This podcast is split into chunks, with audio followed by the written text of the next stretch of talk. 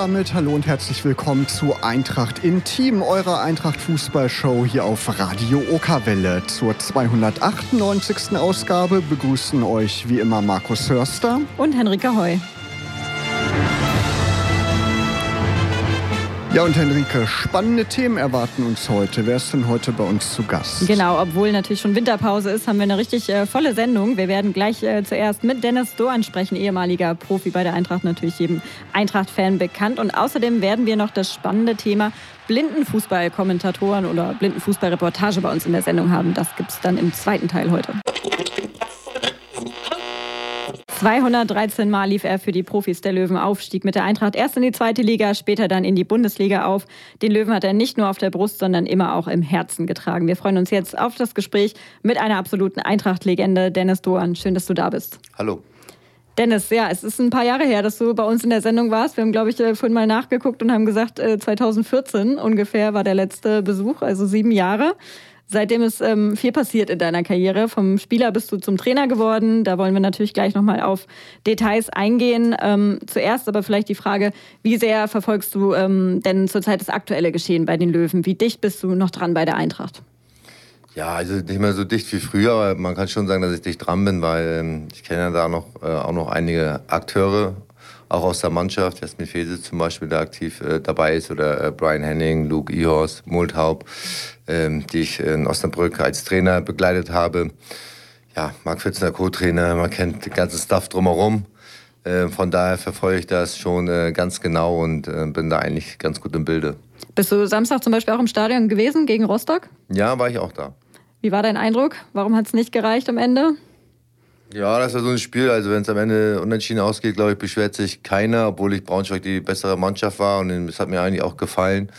Und an dem Tag war es halt leider so, dass ja, der Sieg leider an Rostock ging, was für mich äh, schon ein bisschen enttäuschend war, weil ich glaube, die Mannschaft hat eigentlich den Sieg verdient gehabt. Die war viel näher dran und äh, haben auch einen ja, guten Ball gespielt.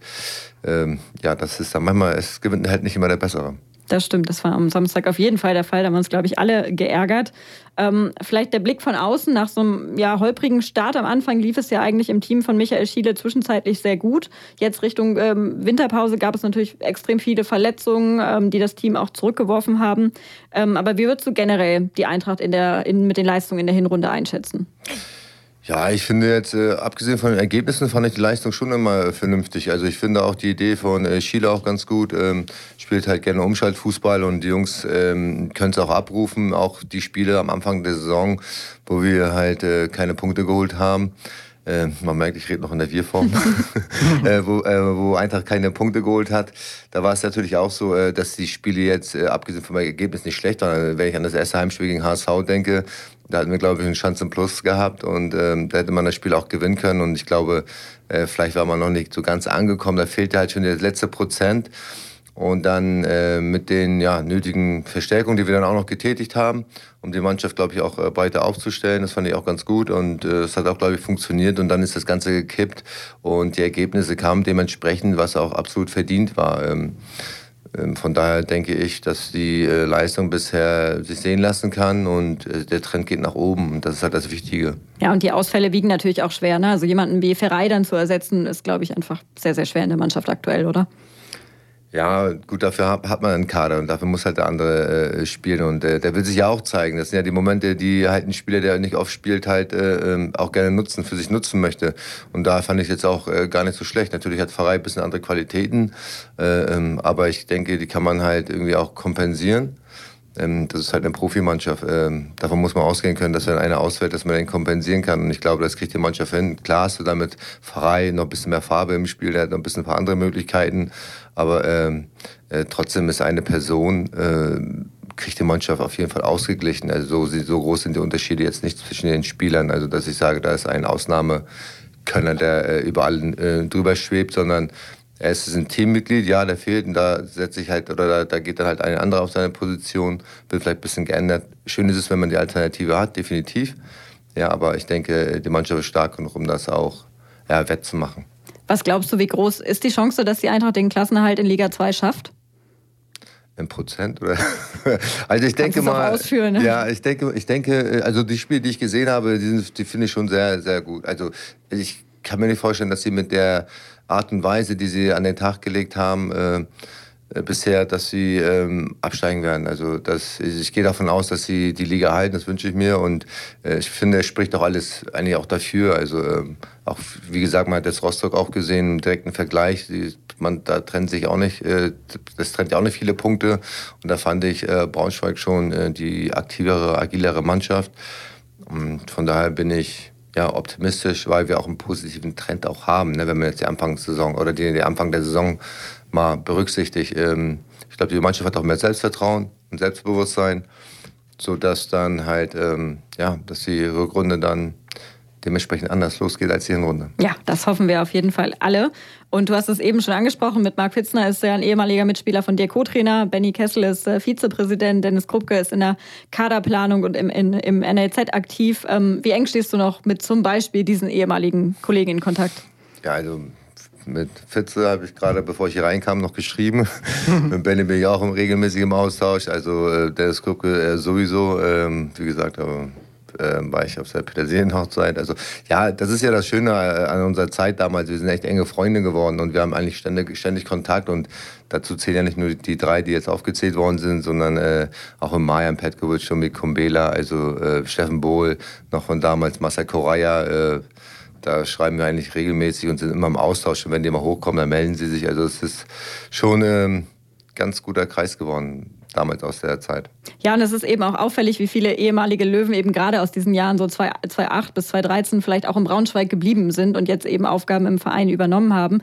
Ähm, zeigt das vielleicht auch so ein bisschen die Besonderheit dieses Clubs, dass man eben, wenn man mal einmal von einem, vom Eintracht-Virus so gepackt ist, dass man da schlecht wieder wegkommt vielleicht? Ja, natürlich. Also wenn man natürlich eine längere Zeit dann auch in Braunschweig ist, also es ist ja jetzt nicht so, dass wir Spieler haben, die ein Jahr da sind oder zwei Jahre da sind, sondern es ist schon ein großer Teil ihres Lebens. Und dann hat man natürlich schon eine Erinnerung, man lernt neue Freunde kennen oder äh, man erweitert seinen Freundeskreis. Ähm, und die Stadt kriegt eine besondere Bedeutung für einen. Und dann ist es natürlich auch so, so war es ja bei mir auch. Äh, meine Kinder sind hier in der Stadt geboren. Also von daher ist Braunschweig schon unsere Heimat geworden und das betrifft den einen oder anderen auch. Und äh, ja, das ist aber schon auffällig gewesen, ja, muss ich auch sagen. Aber ich glaube, es ist äh, ganz leicht nachvollziehbar, wenn man weiß, was für eine schöne Zeit wir hatten. Ähm, und auch, ja, auch eine erfolgreiche Zeit. Ne? Und das schweißt natürlich auch zusammen und äh, man hat einfach nur positive Erinnerungen. Ja, und gerade gibt es noch ein aktuelles Beispiel. Die Eintracht hat heute bekannt gegeben, dass auch Ken Reichel jetzt in Zukunft ein studienbegleitendes Praktikum bei den Löwen absolvieren wird. Ja, genau. Brandaktuelle News. Genau, du hast es eben schon ein bisschen angesprochen. Wenn ja Spieler, die vielleicht jetzt nicht mehr in Braunschweig wohnen, hier in der Nähe sind, dann melden die sich auch mal. Gibt es auch mal sowas wie so ein Klassentreffen, dass ihr euch irgendwie mal einmal im Jahr trefft und gemeinsam irgendwie feiert oder irgendwas macht? Nee, also wir sind da meistens mehr spontan, wie gesagt. Es ist ja auch nicht so, dass alle sich auf einmal treffen, das gibt es jetzt nicht. Aber ähm, es ist wirklich so, dass man ja, dass man eigentlich schon im Bild ist, was der andere macht. Ne? So, ähm, das ist jetzt nicht so aus dem Auge, aus dem Sinn, sondern ist klar, dass es nicht so häufig ist wie früher. Aber ähm, ja, wie gesagt, es kann auch passieren, dass Domi Kumbila mich heute um 1 Uhr nachts anruft, weil er wieder eine Idee hat oder kommt auch vor. Also von daher ist, muss ich echt sagen, äh, wenn man mit den Jungs telefoniert, dann ist es echt so, als wenn das gestern noch war. Das ist halt das Schöne dran. Ne? Also ähm, Genau, Domi Kumbela ist ja auch so ein Typ, der das so hochhält. Ne? Hat er mir mal erzählt, dass äh, er ganz gerne auch mit euch in Kontakt steht. Ja, und, genau. Domi erzählt immer, dass er alles gemacht hat. Nein, aber ist schon so, dass er ja. wichtig ist. Also er war damals schon wichtig und äh, ähm, der auch für, für, für die Stimmung bei uns war auch immer, hat auch immer sehr gut getan. Ja. Und ähm, ja, das ist halt seine Art, die, die mag man und ähm, man weiß, was man an ihn hatte und hat. Ähm, von daher, ja, kann, war auch so, dass er auch natürlich so ein bisschen Spielmittel auch war, das muss man schon sagen. 2007 bist du vom VfL Lübeck als Spieler zur Eintracht gekommen und dann als Trainer später bis 2020 geblieben. Welche Bedeutung hat Eintracht Braunschweig für dich ganz persönlich? Ja, also äh, das war ein großer Teil meines Lebens, muss man einfach so sagen. Und äh, ich kam damals aus meiner Heimatstadt, habe eine neue Heimat kennengelernt ne? und äh, viele, viele äh, tolle Menschen kennengelernt. Bin hier, habe mich hier niedergelassen, meine Kinder wurden hier geboren. Also ich weiß nicht, ob das da eine größere Bedeutung geben kann. Ne? Ähm, Denke ich nicht. Ähm, von daher ist es schon äh, so, dass ich sehr dankbar bin ne? ähm, für die Situation, für das, was ich äh, erleben durfte und äh, mit den ganzen Menschen, ob es jetzt äh, wie gesagt, äh, meine ehemaligen Spieler sind, Kollegen sind, die in der Geschäftsstelle waren oder auch die Fans. Ne? Ähm, die hat man ja auch jede Woche gesehen oder des Öfteren und irgendwie äh, sind wir ja schon damals, äh, die Mannschaft und die Fans war ja schon auch ein, ja, wie soll ich sagen, so ein enges Konstrukt. Ja, das fand ich immer ganz, ganz cool. Und ich glaube, äh, ja, die ganzen äh, Fans haben auch das Gefühl von damals noch gehabt. Ja, das war einfach Schönheit. Ne? Dieses ist emotional schon äh, dann so, wenn man daran denkt, dass es äh, ähm, ja, im Endeffekt dann auch alles dazu geführt hat, dass wir natürlich hier bleiben. Also da gab es auch kein Wenn und Aber. Ne? Also das war schon sehr bedeutend, bedeutendes Ereignis für mich. Genau, du bist als Spieler in die zweite Liga mit aufgestiegen, dann später in die Bundesliga. Viele tolle Momente erlebt mit der Braunschweiger Eintracht. Gibt es irgendwie einen Moment, der da so äh, heraussticht, den du hier vielleicht ähm, ja, über den du berichten könntest? Oh, es waren wirklich viele, viele Momente. Also das war ja auch ein, ein Moment, der kann man ja gar nicht sagen. Das war eigentlich ein schöner Zeitraum, weil bei uns ging es ja eigentlich fast nur bergauf. Ja, und äh, von daher ähm, war es etwas länger, längeres. Und da kann ich jetzt nicht so einen einzelnen Moment, also ich meine, jeder Aufstieg war schön, jeder, wir haben auch so viele Erlebnisse gehabt, auch untereinander, die nichts mit Fußball zu tun haben, ja, die auch witzig waren. Und äh, wie gesagt, wenn man da so viele enge Freunde gewonnen hat, das sind ja schon äh, eine richtig krasse äh, Momente und äh, Ereignisse. Also es ist schon, ich, in Momenten kann ich das gar nicht wiedergeben, weil das war ja wirklich ein großer Bereich. So. Gibt es nichts irgendwie Kurioses, Lustiges, was ja. dir mal in einer Partie passiert ist, die dir irgendwie ja, immer oder, noch so Oder auch auf der Hin- oder Rückfahrt oder mit Bussi, der, genau. irgendwas, irgendwas Kurioses aus deiner Eintrachtzeit? Ja, wie gesagt, da fällt mir jetzt so spontan nichts ein. Mit Sicherheit, wenn ich überlege, da fallen mir mit Sicherheit ein paar Sachen rein. Ein paar Sachen würden vielleicht auch nicht in die Sendung reinpassen, muss ich sagen. Also es gab schon Momente, die, die äh, ähm, äh, witzig und komisch waren, mit Sicherheit. Also wenn wir zusammensitzen mit den Jungs oder wir treffen uns, dann erzählen wir auch nochmal so Anekdoten von damals. Äh, aber wie gesagt, die gehören, glaube ich, nicht hier rein. Das ist schon, äh, wir, wir, haben echt viel miteinander erlebt und das hat uns auch zusammengeschweißt, also auch außerhalb vom Fußball, muss man sagen. Und ähm, das war ja das Tolle. Das ist jetzt, klar waren wir alle Profis, na, aber wir waren halt auch irgendwie, wir haben es auch selber kreiert, muss man auch sagen halt. Ne? Und das war das Schöne, glaube ich, daran. Ende 2014, 15, also Ende der Saison, hast du deine Profikarriere beendet. Wie äh, schwer oder leicht fiel dir das? Es war 2015, 2016. Kommen wir, kommen wir gleich nochmal ja. zu. Da kam, da kam ja noch so ein Comeback, ein Ach überraschendes so, ja, Comeback. Okay, ja. äh, wie schwer fiel es mir? Ja, also Klar, es ist dann immer ein bisschen Demut dabei, ne, wenn man, äh, äh, wenn das dann irgendwie äh, zu Ende geht. Ähm, auf der einen Seite ähm, habe ich aber auch ähm, ja, gesehen, dass natürlich jüngere Spieler reinkommen und äh, ich habe mich zwar fit gefühlt gehabt und ähm, ich habe es, komme ich gleich darauf zurück, äh, auch nochmal gezeigt. Ähm, aber ähm, ja, im Großen und Ganzen habe ich, glaube ich, bis 36 Fußball gespielt und das macht auch nicht jeder. Hm, natürlich hätte man gerne weiter gespielt und teilweise würde ich jetzt noch gerne spielen. Ne? so, aber geht halt nicht mehr. Also von da ist es, man muss es akzeptieren und äh, ne, ich hatte wie gesagt eine sehr schöne Zeit, man muss es akzeptieren und dann äh, bricht das nächste Kapitel an. Genau, du bist dann erstmal spielender Co-Trainer bei der zweiten Mannschaft ähm, geworden. Wie, wie kam es zu dem Zeitpunkt zu der Entscheidung? Hattest du da auch diese Trainerkarriere schon so ein bisschen im Blick? Ja, also ich bin eh immer ein Mensch, der jetzt nicht ganz lange plant, so voraus. Also ich bin ja immer so spontan und äh, kann sein, dass ich heute das machen möchte in Zukunft und morgen sage ich, nee, ich möchte das in Zukunft machen. Aber da war es schon so, dass ich, also ich habe mein ganzes Leben lang Fußball gemacht und mit den Menschen zu tun gehabt und da möchte ich gerne drinnen bleiben. Ob es dann nachher Trainer oder sonst eine andere Funktion ist, sei mal dahingestellt. Und, aber damals war es halt so, dass ich sagte, okay, als erstes wäre es vernünftige Trainerscheine zu machen. Ich war aber noch total fit, wollte aber auch spielen, weil ich total, total dran Spaß hatte. Und ähm, ja, dann äh, habe ich halt in der, in der zweiten es, es halt äh, gemacht gehabt. Mit dem Hinblick natürlich auch meine Trainerscheine zu machen. Genau, und dann gab es nochmal ein überraschendes Comeback. Das war das, was du, glaube ich, gerade schon meintest. Der Kader der Profis war dann nämlich äh, so dünn, dass du nochmal aufgerückt bist und standest sogar nochmal auf dem Platz. Am äh, 16. Oktober 2015 war es dann offiziell dein letzter Pflichtspieleinsatz für die erste Mannschaft der Löwen. Ähm, erzähl nochmal rückblickend, wie war das für dich, dann kurzfristig nochmal aufzurücken? War das mental auch, auch einfach, da wieder reinzukommen oder hattest du doch so ein bisschen Respekt vor der Aufgabe? Mm, nee, also ich habe mich da gar nicht. Also ich habe jetzt, äh, war jetzt nicht äh, aufgeregt oder habe Bangen gehabt, dass ich es nicht schaffe, weil ich meine, das war jetzt ein paar Monate, äh, nachdem ich aufgehört hatte. Ich glaube, die Qualität habe ich auch in dem Spiel auch abrufen können. Es war jetzt überhaupt nicht das Problem. Ähm, nee, es war auch jetzt, wie gesagt, es war, der Kader war dünn äh, besetzt und ich war ja auch mehrere Wochen schon im Training. Also es wäre jetzt nicht so, dass ich kurz vom Spiel dann halt dazugekommen bin, sondern ich glaube, ich war vier, fünf Wochen vorher schon im mhm. Training, soweit ich weiß, und auch danach noch. Ähm, von daher könnte ich dann halt auch äh, mich anpassen und ich habe auch, glaube ich, dementsprechend auch trainiert, dass er, dass Thorsten gesagt hat, ja, er möchte, dass ich spiele, weil ähm, ja, sonst hätte er es ja auch nicht gemacht gehabt. Also das fand ich eigentlich ganz cool und ich habe echt, ich habe es genossen. Klar haben wir verloren, das weiß ich auch, aber dennoch, dennoch war es äh, ein tolles Erlebnis und dieses Reinkommen war nicht schwer, weil die ganzen Jungs, die kannte ich alle. Also mhm. äh, wirklich, das war überhaupt kein Problem. Gibt es denn äh, Stand heute etwas, was du am Profi-Dasein vermisst? Naja, also was heißt vermisst? Ich meine, jeder ist auch irgendwo auch selber dafür verantwortlich, wie er es gestaltet. Also ähm, ich glaube nicht, dass ich etwas vermisst habe, sondern ich weiß halt, was, also wenn ich was nicht wollte, dann habe ich es gesagt oder dementsprechend mich verhalten. Ähm, ich war ja eh jetzt nicht so ein Profi, der jetzt im NLZ groß geworden ist, sondern eher wie Dennis ja genauso. Wir waren mhm. früher bis, bis äh, in die U19 bei uns in der Heimatmannschaft und sind dann erst, äh, haben wir erst den anderen Weg eingeschlagen gehabt oder sind im Profibereich reingekommen. Also wir waren ähm, so, so, dass ich jetzt nicht sagen kann, dass da irgendetwas war, was ich äh, gerne anders hätte, weil im Endeffekt habe ich mir auch die Sachen manchmal auch rausgenommen, muss ich sagen. Also mhm. zum Beispiel Hotelfahrten oder so. Ja, dann war es auch so, dass ich dann halt nicht schlafen konnte, bin ich einfach nach Hause gefahren und Thorsten ruft mich um 7 Uhr an. Ich habe kaum schlafen können. Das weiß ich noch.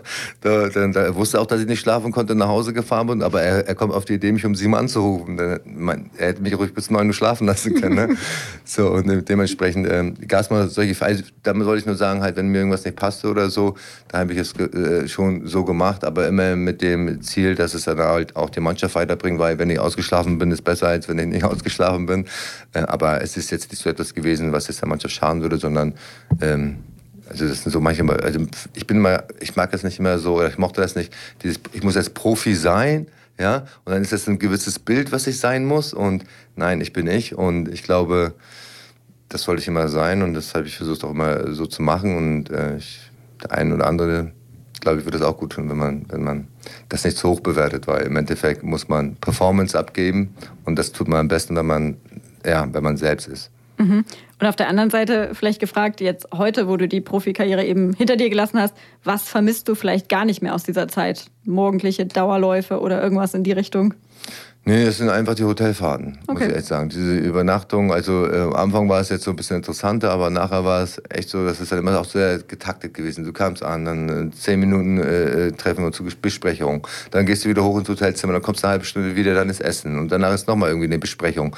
Und das war dann halt immer so, dass das immer äh, so das Getaktete war. Äh, ich wäre lieber zu Hause geblieben, hätte mich lieber äh, ausgeruht und am nächsten Tag wäre ich zum Spiel gefahren. Also zu Hause könnten wir uns aussuchen und da haben wir es auch so gemacht. Wer will, kann im Hotel schlafen, wer will, kann zu Hause bleiben. Dennis Doan ist bei uns im Gespräch und wir wollen auf deine Trainerkarriere zu sprechen kommen. Ähm, wie sieht denn deine Zielsetzung aus? Wo soll es mal hingehen für dich als Trainer? Ja, also ich als Spieler. Ne? Ich versuche mal so viel möglich zu kommen, ohne mir Druck zu machen. Okay, du bist Inhaber der A-Lizenz aktuell, also der zweithöchsten ähm, Fußballlehrerlizenz oder die Fußballlehrerlizenz ist die, die es eben noch gibt. Ist das auch ähm, ja, ein Ziel, was du in Zukunft mal angehen möchtest, diese Lizenz für den höchsten Herrenfußball dann zu erwerben? Ja, definitiv. Ne? Wenn die Möglichkeit da ist, dann werde ich es auf jeden Fall äh, anpacken. Du hast bei der Eintracht ähm, in deiner Zeit dort schon die U19 und die U23 ähm, trainiert. Was, was reizt dich generell mehr? Ist das der Herrenbereich oder der Nachwuchsbereich oder bist du da zum, zum jetzigen Zeitpunkt auch noch offen? Ja, eigentlich bin ich relativ offen, obwohl ich da schon äh, den, den Herrenbereich, den Seniorenbereich favorisiere, weil ähm, ja, da hat man so ein, kann man das so mischen halt ne, aus jungen und, und, und erfahrenen Spielern und ähm, die sind auch aufnahmefähiger. Also kann man das die Idee besser implementieren als in, in, in einer sehr jungen Mannschaft. Hast du ein Vorbild als Trainer? Was für einem Trainertyp eiferst du nach? Boah, ich finde ja zu einem, ich meine, klar, die finden halt jeder super, aber sie sind einfach auch gut. Ob es ein Pep Guardiola ist oder Klopp, also ist halt so die Mischung. Der eine ist sehr emotional, aber auch fachlich sehr gut. Ja? Äh, und bei, bei, bei Pep, der auch viel mit dem Kopf arbeitet und der sehr, sehr detailreich arbeitet. Also das sind schon so, äh, ja, ich glaube, eh aktuell die weltbesten Trainer. Kannst du sagen, von welchem Trainer du als Spieler am meisten gelernt hast? Oh, das muss ich eigentlich Thorsten Liebeck nicht sagen, sonst gibt es Nein, äh, Gelernt, ja, Thorsten war natürlich äh, auch ein sehr junger Trainer damals und ich glaube, er, der hat sich auch mitentwickelt in der Zeit, da hat man sich gegenseitig sozusagen befruchtet. Ne? Aber ähm, das, mein, der Erfolg gibt mir auch recht. Ne? Wenn jetzt man sich Darmstadt anguckt, ähm, finde ich echt super, wie er das macht. Und damals hat das ja auch, er war sehr akribisch und ähm, er schafft es halt, ein Team zu formen halt, ne, und dass man sich da wohlfühlt und er geht darauf ein, das war schon okay, das fand ich schon echt gut. So, ähm, ich hatte noch einen anderen Trainer gehabt, Stefan Böger, ja, der war auch halt ähm, sehr gut, den ich damals beim HSV gehabt, der, bei, der, äh, bei den Amateuren wo ich halt viel mitgenommen habe. So. Und ja, wenn man als Spieler wissbegierig bleibt und oft zuhört und sich Gedanken macht über sein Spiel, dann guckt man sich auch mal vom Mitspieler was ab. Also so ist es nicht. Zur Saison 2020-21 bist du dann ja von der Eintracht nach Osnabrück gewechselt, hast dort bei deinem Ex-Verein die Stelle als Co-Trainer angetreten und schon im Februar 2021 bist du dann aber zusammen mit Cheftrainer Marco Grote vom Verein freigestellt worden. Wie war denn diese erste Station als Trainer im Profibereich für dich? Ja, man darf nicht vergessen, äh, wir hatten ja gewisse Voraussetzungen auch gehabt. Die Corona-Maßnahmen waren natürlich überall in Deutschland und äh, das war schon, äh, ja, schon krass, wenn man eigentlich nur in den Katakomben war, kein Kontakt zur Außenwelt, die Spieler, man war ja einfach isoliert. Ne? Ist natürlich was anderes, wenn man jetzt wieder in Osnabrück ist. Äh, dann die, die, die Stadt kann man ja gar nicht äh, so richtig kennenlernen. Klar, ich war vor 20 Jahren da, aber dann passiert ja auch ein bisschen was. Ähm, von daher war das schon, schon sehr schwer und äh, auch ähm, mit meiner Familie, die dann hier in Braunschweig war, die kam dann ab und zu, aber dann könnte man auch nichts machen. So, aber rein sportlich gesehen war das äh, schon interessant, auf jeden Fall.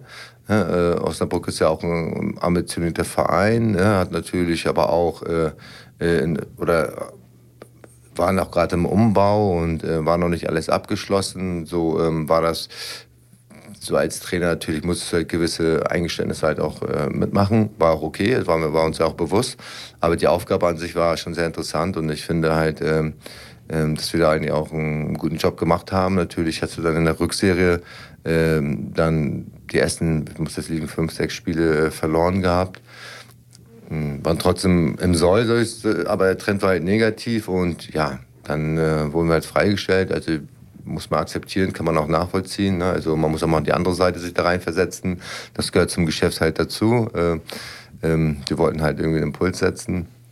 Kann man nachvollziehen, aber ähm, fand ich auf jeden Fall sehr interessant, auch die Arbeit äh, mit Marco Grote damals in Osnabrück, mit auch so, was alles drumherum gehört. Und wir hatten, unser Staff war jetzt nicht so groß, wir mussten auch viel selber machen. Also ich ging wirklich morgens um sieben aus dem Haus, kam manchmal abends um 21 Uhr nach Hause.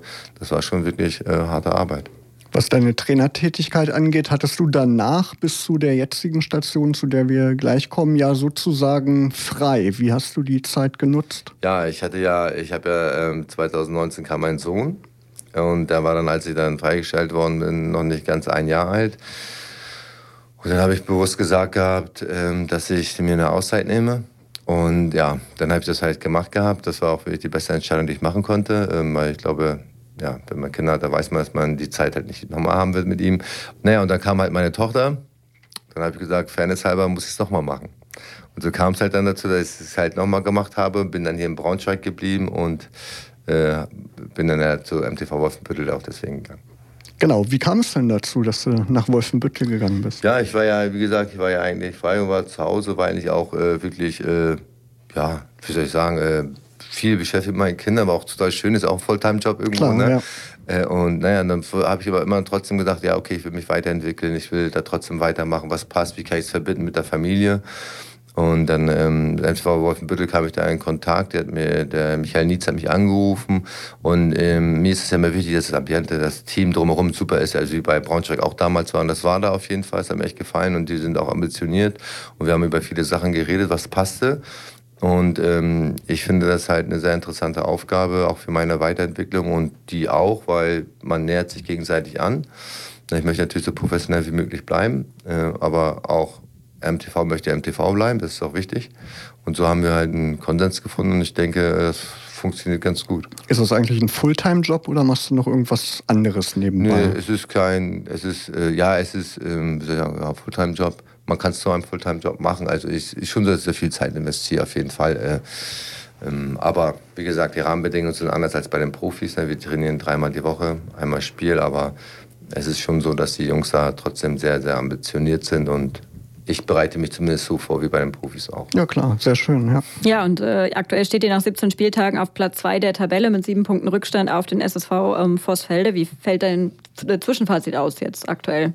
Ja, eigentlich äh, sehr positiv. Ne? Wir haben einen Altersdurchschnitt in den Spielen gehabt von 21,3 Jahren, also sind mit Sicherheit die jüngste Mannschaft. Und ähm, dann so eine Entwicklung zu machen, ähm, waren wir selber überrascht, muss ich sagen. Ähm, aber wir sind froh, dass es halt so funktioniert hat und ähm, wir spielen echt einen, einen guten Ball und ähm, wir gucken auch da langfristig. Ne? Also der Verein will sich langfristig orientieren. Und deswegen haben wir eine junge Mannschaft aufgestellt, die aber auch äh, sehr lernwillig ist und die sich auch dementsprechend entwickelt. Und ich fand das eigentlich sehr interessant. Und der eine oder andere, das muss ich echt schon sagen, äh, der hat äh, solche Qualitäten momentan, da kann man noch über andere Ligen nachdenken. Wie sieht da eure Zielsetzung für die Saison aus und auch das, was du gerade angesprochen hast, so die, die Vision für den Verein? Ja, die Vision ist natürlich, dass man irgendwann auch äh, höher kommen möchte. Also das heißt, vielleicht äh, Regionalliga sollte man schon anpeilen, ne? also in den nächsten äh, paar Jahren. Davon, das sind, also Sie haben jetzt kein Zeitfenster genannt, aber wenn ich jetzt mal so sage, fünf Jahre, man muss auch realistisch bleiben, weil jetzt wie dieser Postfelde macht es auch halt sehr gut. Ähm, aber die Zielsetzung ist, ist auch so, dass man junge Spieler entwickelt und denen auch Anreize bietet, ne? dass sie halt sehen, hier spielen wir guten Fußball, hier macht das Spaß, hier könnt ihr euch entwickeln und wir versuchen es wirklich so professionell wie möglich aufzustellen. Das machen die auch echt gut. Also ähm, die, die Wäsche wird gewaschen, ja, die Jungs kommen, äh, das, die haben alles da. Also das ist schon, wir haben eine super Anlage und ähm, das äh, wird schon gut gemacht und äh, nicht umsonst ist der ein oder andere also sie sind aus der Oberliga aufgestiegen und der Großteil der Mannschaft ist eigentlich da geblieben. Ne? Also da merkt man schon, dass die Bindung da auch groß ist. Ne? Und das soll auch so bleiben. Hm. Ja, wir sind, glaube ich, gespannt, äh, was sich da entwickelt und äh, sagen ganz, ganz herzlichen Dank an dich, Dennis, für deinen Besuch mal wieder hier im Studio. Gerne, War schön. Super. Ja, vielen Vielleicht Dank. Dauert es nicht sieben Jahre bis zum nächsten. Wir gucken nee, mal, wie sich das nicht. entwickelt beim MTV Wolfenbüttel. Genau, und dann äh, geht es gleich weiter mit unserem zweiten Thema bei uns in der Sendung. Für gesunde Menschen ist es ganz normal. Man geht ins Stadion und verfolgt das Spiel mit eigenen Augen. Vieles erschließt sich dabei durch die eigene Beobachtung. Aber es gibt natürlich auch Eintracht-Fans und Menschen, die eine Sehbehinderung haben. Damit sie ein Fußballspiel verfolgen können, sind sie auf Hilfe angewiesen. Und die gibt es auch bei der Braunschweiger Eintracht. Ein vierköpfiges Team aus sehbehinderten Reportern kommentiert jedes Heimspiel. Und einer von ihnen ist Lars Wickendey. Hallo Lars, schön, Schönen dass du Abend, da Markus. bist. Danke, und, dass ich hier sein darf. Und herzlich willkommen auch an Dirk Busse, der diesen Service nämlich regelmäßig und gerne nutzt. Hallo Dirk. Hallo. Ja, Lars, seit mehr als 15 Jahren gibt es euch schon, das Sehbehinderten-Reporter-Team bei der Eintracht. Wie ist das denn mal entstanden? Ja, das ich, also ich bin ja noch gar nicht so lange dabei. Ähm, der Paul Bessler hat das ins Leben gerufen, wenn ich mich richtig erinnere, auch mit, mit Jochen zusammen. Und ähm, die sind einfach auf die Idee gekommen. Aber dazu kann ich jetzt aus der Geschichte gar nicht so viel sagen. Da ist Dirk der bessere Ansprechpartner. Ich kann da ein bisschen was zu sagen. Also es ist damals entstanden ähm, beim, ja, der Konkurrenzverein sozusagen, äh, 30 Kilometer weiter östlich hatte das schon. Und ähm, Leverkusen auch. Und ich bin mal dort gewesen und hatte gesagt, das möchte ich hier in Braunschweig auch haben. Und dann habe ich mich erstmal unabhängig von Paul, also Paul Bessler hat das auch gemacht, haben uns dann mit, äh, habe ich mich dann mit Wolfgang Los damals, äh, habe ich ihn angesprochen oder angeschrieben. Und äh, Paul Bessler hat das auch gemacht und so ist das dann halt quasi parallel entstanden. So, ne? Ja, so war's. Lars, seit wann bist du dabei und wie bist du dazu mal gekommen? Ja, wie die Jungfrau zum Kinde, muss ich ganz ehrlich sagen. Ich bin jetzt in der dritten Saison dabei und ähm, wurde von Fred Lorenz angesprochen. Der Fred macht das auch schon über zehn Jahre jetzt dabei. Ähm, ich habe das ähm, im Internet gelesen, dass es das gibt mit Foto von Fred und dachte mir, den kennst du doch. Weil Fred ist der Vater einer ehemaligen Schülerin von mir. Ich war der Klassenlehrer seiner Tochter.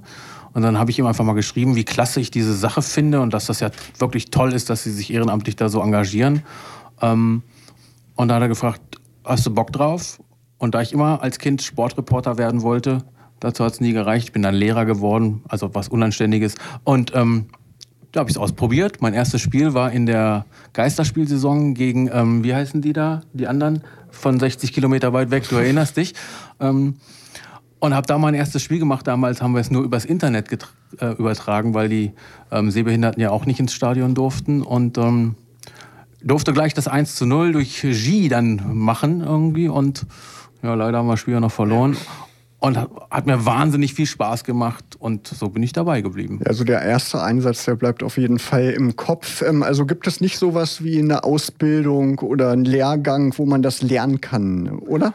Also wir wurden schon, ich als Neuling damals auch, ähm, auch übers Internet dann ähm, gecoacht von erfahrenen Leuten. Ähm, das aber, wie gesagt, über, über äh, Internet und dann über Bildschirm. Und das ist natürlich was ganz anderes, wenn du eine Sehbehindertenreportage über äh, Bildschirmbeobachtung machst, als wenn du im Stadion sitzt. Das sind zwei völlig verschiedene Paar Schuhe. Sind denn diese Sehbehindertenreportagen in vielen Vereinen inzwischen verbreitet oder ist das vielleicht sogar ein Muss? Dirk, erste Bundesliga-Jahr, zweite Bundesliga-Jahr? Dritte in Cannes. Ja, aber die meisten bieten es an und ähm, wir sind da schon eine äh, große Gemeinschaft ähm, von sehbehinderten Reportern.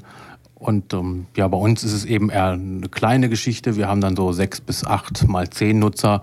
Aber von einem Freund von mir, der selbst auch ähm, blind ist, der ist in Stuttgart und der sagt, also bei uns sitzen immer 50 bis 100. Was ist denn äh, vielleicht so der, der schönste Moment aus deiner Zeit, Lars, der dir vielleicht so jetzt in Erinnerung geblieben ist? Ein besonderes Tor oder was ganz anderes? Ja, natürlich das, das 1 zu 0 äh, im Spiel gegen, gegen die andere Mannschaft dort. Ähm, und ähm, dann der Aufstieg aus der dritten Liga, das war auch schon sehr emotional.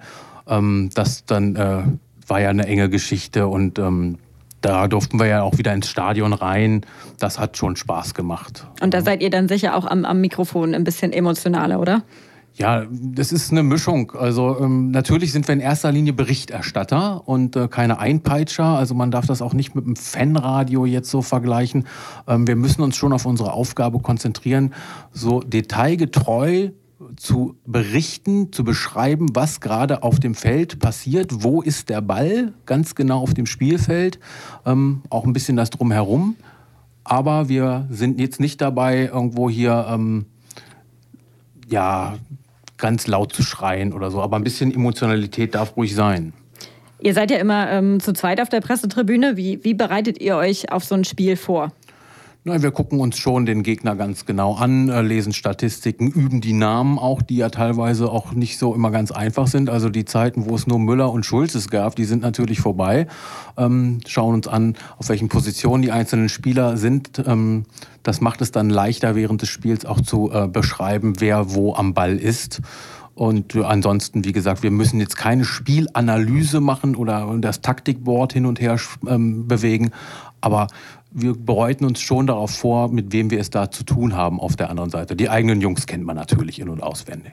Beschränkt ihr euch bei dem, was ihr beschreibt, rein auf das, was auf dem Spielfeld passiert oder, oder geht ihr da auch auf Dinge ein, die zum Beispiel in den Fanlagern passieren, die rundherum ums Spielfeld passieren?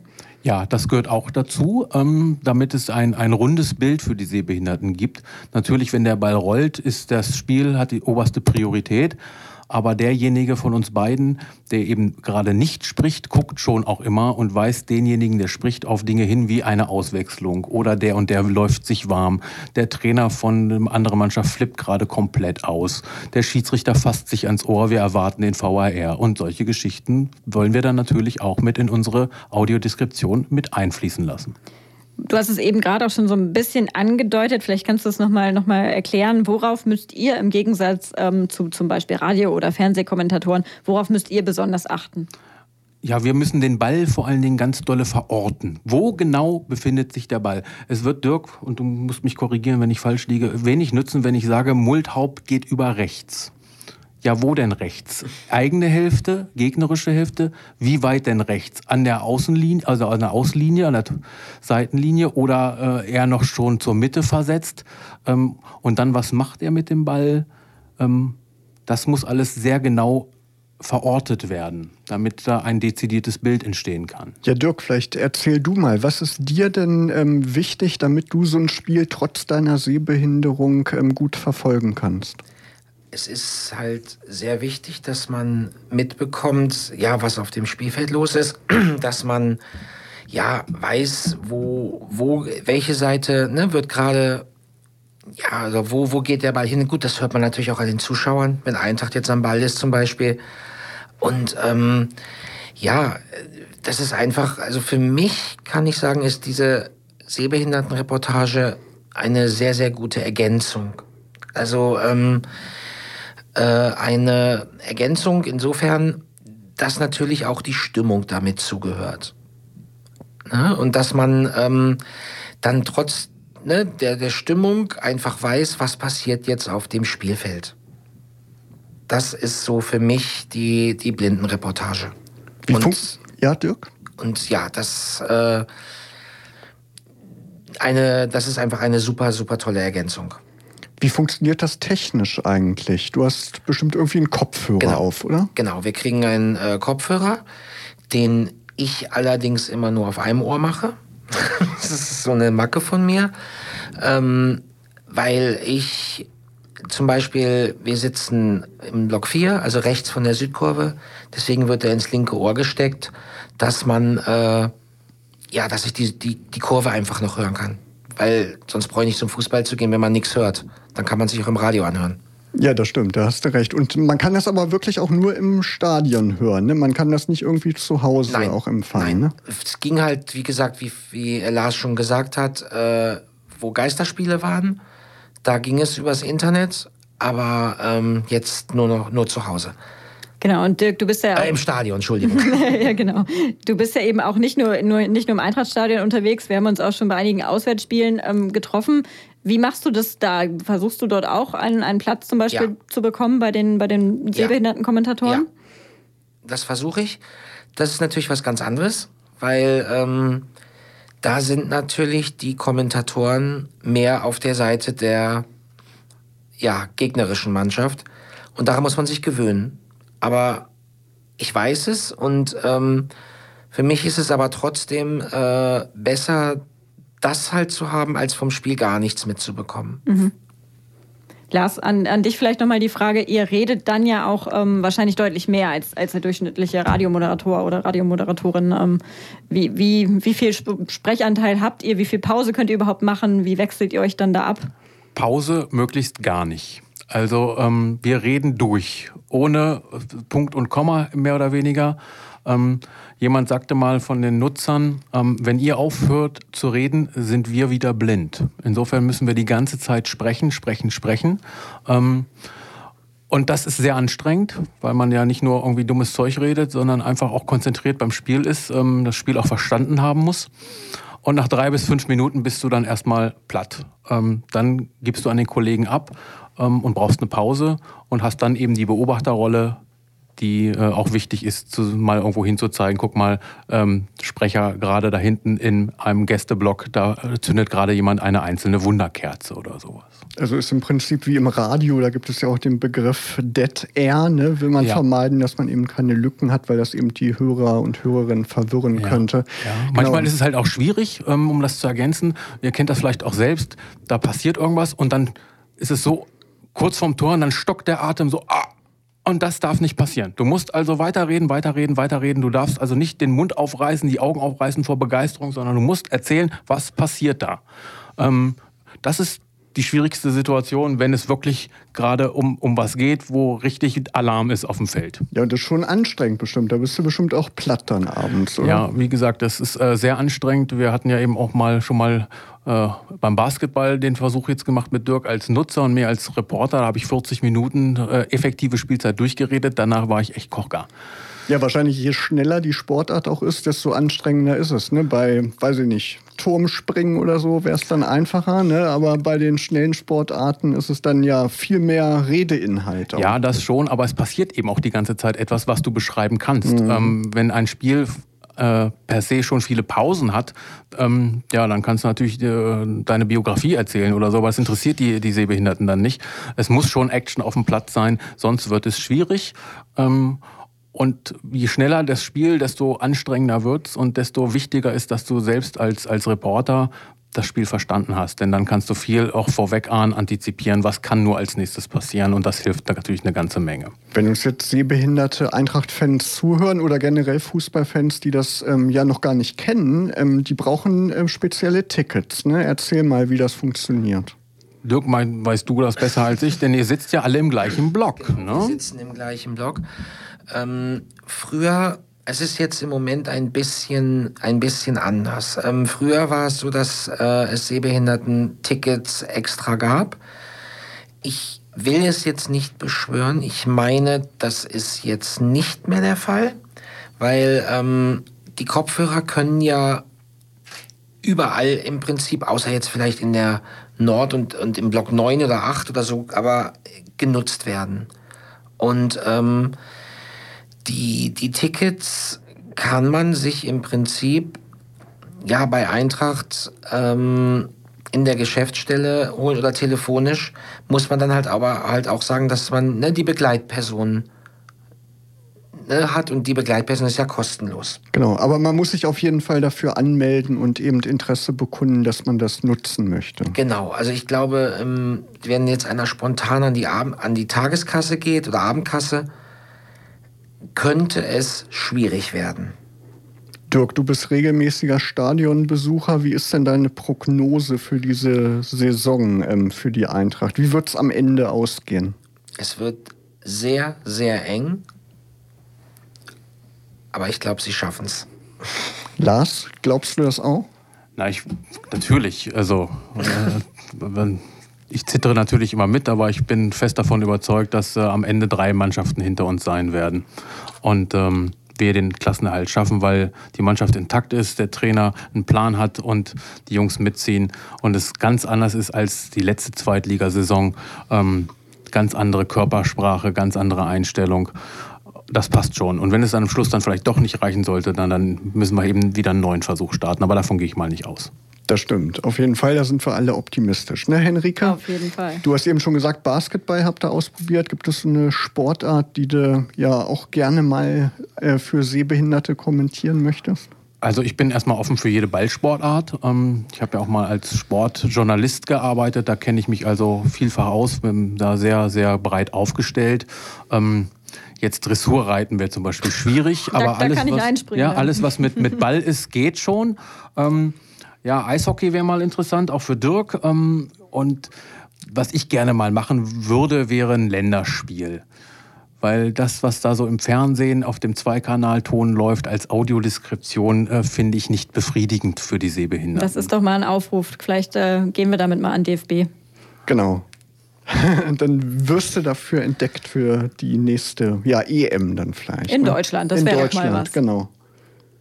Ja, wie gesagt, also das würde ich wirklich gerne versuchen. Ich habe auch mit Dirk da ja schon mal drüber gesprochen, der ja auch mal äh, Audiodeskription geguckt hat. Ich habe mit einem Freund von mir aus Stuttgart, wie gesagt, der blind ist, das und der sagt auch, Audiodeskription im Fernsehen gucke ich nicht. Katastrophe, ja. Es lohnt sich nicht Nee. für mich. Dann gucke ich lieber den Fernsehkommentator. Das sage ich so, wie es ist. Auf jeden Fall eine tolle Geschichte, dass es sowas gibt und ja, dass Menschen wie Dirk äh, dadurch die Eintracht-Spiele viel besser verfolgen können. Wirklich tolles Engagement. Ja, es macht auch wahnsinnig viel Spaß. Und wie gesagt, als Kind wollte ich immer Sportreporter werden. Jetzt mache ich das im Kleinen und ehrenamtlich. Aber Ja. es macht nicht weniger Spaß. Ja, aber die Nutzer, die schätzen es umso mehr wert, auf jeden Fall. Ne? Das ist auf jeden Fall wahr, ja. Das auf jeden Fall. Dirk und Lars, vielen Dank, dass ihr da wart hier in Eintracht Intim. Vielen Dank für die spannenden Einblicke ja in diesen Bereich, den viele vielleicht gar nicht äh, so kennen, dass Ja. das äh, möglich ist. Vielen Dank an euch. Gerne. Danke. Ja, Henrike, und das war's auch schon mit Eintracht Intim für heute. Ihr hört uns wieder in vier Wochen. Es ist am 13.12., noch vor Weihnachten. Und wir haben es ja angekündigt, dann wird es auch wieder ein Gewinnspiel geben für das erste Heimspiel dann Anfang Februar. Ja, und bis zum 13.12. schaut mal unter eintracht-intim.de vorbei. Da gibt's alle alten Folgen, beziehungsweise die letzten 15 oder so zum Nachhören als Podcast. Folgt uns auf Facebook und auf Instagram. Ja, und bis zum 13.12. Da wünschen euch Markus Hörster Und Henrike Heu. eine schöne blau-gelbe Zeit. Radio Okawelle. Das Radio für die Region Braunschweig.